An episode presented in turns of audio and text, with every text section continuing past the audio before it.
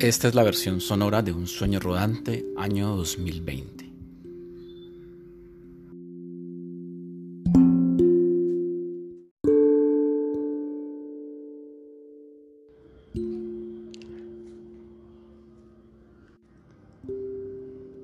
Suenan perritos al fondo. Y pronto empezarán a sonar las ranitas africanas que suenan donde hay mucha vegetación.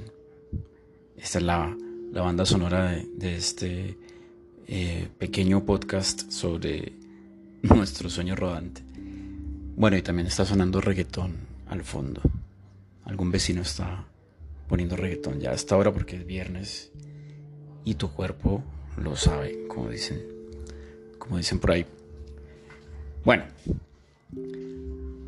sesión número uno. ¿Qué hicimos en la sesión número uno? Pues hicimos una cantidad de preguntas tremendas tremendas preguntas, pero la principal es la que le da el nombre a este proyecto y es cuánto es siempre. Es decir, ¿por qué decimos que siempre hemos estado en guerra? ¿Cuánto es siempre? ¿Qué quiere decir eso? ¿Cuándo empezó esto? Es una pregunta que nos queda siempre como tarea, tarea pendiente. Pues entender qué, qué es lo que ha pasado. Entonces vimos como unas líneas de tiempo sobre las guerras en Colombia, los tipos de guerras que hemos tenido y nos situamos pues en la guerra actual, en la guerra que los historiadores pues han ubicado como a partir de los años 50 para acá, aunque hay gente que dice que empezó más bien es, eh, a comienzos del siglo XX o hay gente que dice que comenzó a finales del siglo XIX. Bueno, hay distintas lecturas ¿no? sobre cómo están unidas también esas guerras. Pero bueno, nosotros pues leímos una historia tremenda, la historia del mono, que era la historia de un chico que trabajaba como raspachín. Yo no sé si ustedes habían escuchado ya esa palabra, creo que nos dijeron que no.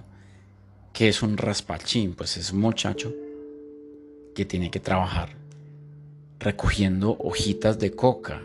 O sea, es un trabajo terrible, tremendo. Además que es un trabajo que está al servicio de una industria nefasta, de una industria terrible, que es la industria del narcotráfico.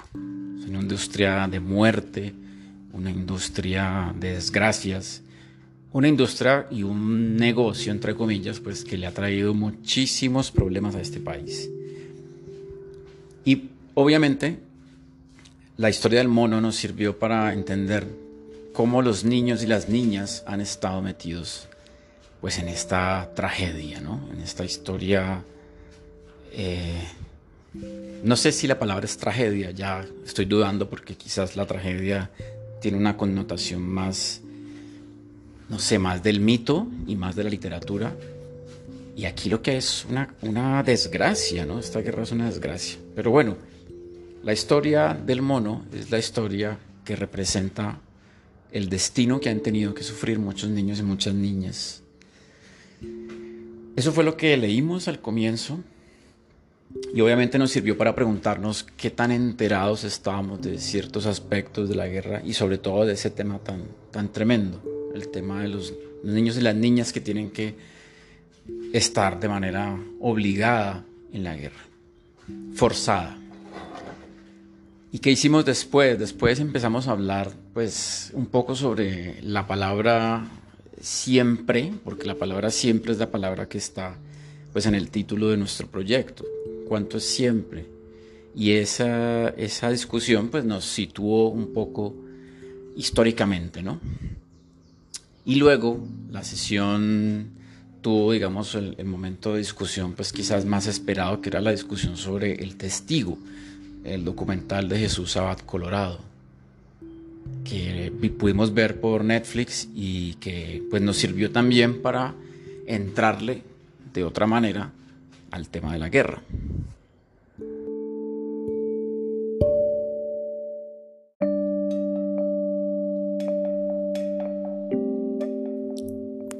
La primera vez que conocí la exposición El Testigo y el documental fue en el marco de una clase de mi maestría Eh, la clase la hicimos en el museo.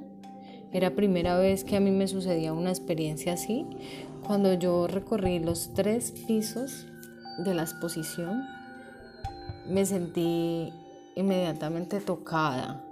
A mí me impactó muchísimo todo lo que el artista o el fotógrafo estaba compartiendo, sobre todo porque me sentí ignorante, sentí que a pesar de que, de que tenía un imaginario, de que vivía en un país en guerra, realmente nunca había estado frente a frente con las imágenes de la guerra. Lo que yo conocía era una información que había sido parcializada, que había sido retocada por los medios de comunicación tradicionales y que a mí me llegaba con, con un cierto interés, ¿no?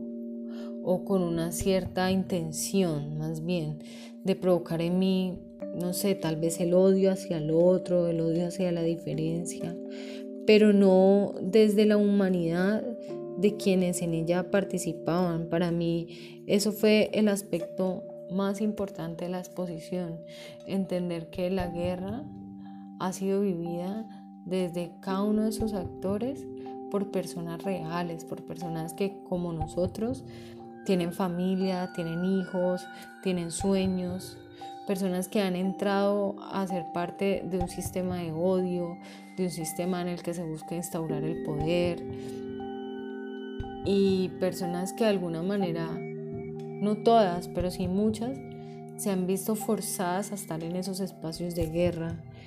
Cuando al final de la exposición se habla del proceso de paz, para mí fue muy emotivo, porque el proceso de paz fue como una esperanza que también se nos, a mi parecer, se nos vendió a todos para, para intentar creer otras maneras de, de hacer las cosas, pero para mí la paz personalmente sigue siendo un negocio, sigue siendo un negocio que va de la mano con la guerra y que hasta que no se establezcan políticas serias en las que se busque cambiar condiciones sociales, nosotros no vamos a estar en realmente en unas condiciones medianas de tranquilidad, ¿no? de tener una vida digna. Y para mí, resumiendo lo que significó la exposición El Testigo, fue hacer evidente una realidad de la que yo ya tenía un saber y un sentir, pero con la que no me había enfrentado cara a cara. Desde ahí yo creo que yo realmente he cambiado mi manera de ver la guerra porque se establecen los actores como desde igualdad de, condiciones de alguna manera, como, como igualdad de culpas. Así la sentí yo. Siento que es una exposición que no se pone de un lado del otro y que muestra lo cruel que puede ser la realidad cuando se persigue el poder, ¿no? Y ya, pues este, este fue como mi comentario.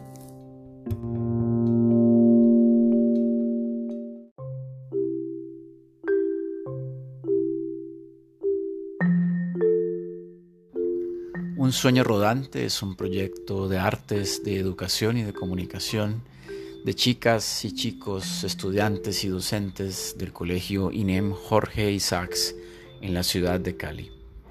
En esta versión del año 2020 hemos querido preguntarnos cómo contar las historias de la guerra en nuestro país, cómo trabajar con nuestras memorias a través del arte, cómo contarles a otras personas lo que ha ocurrido en nuestro país.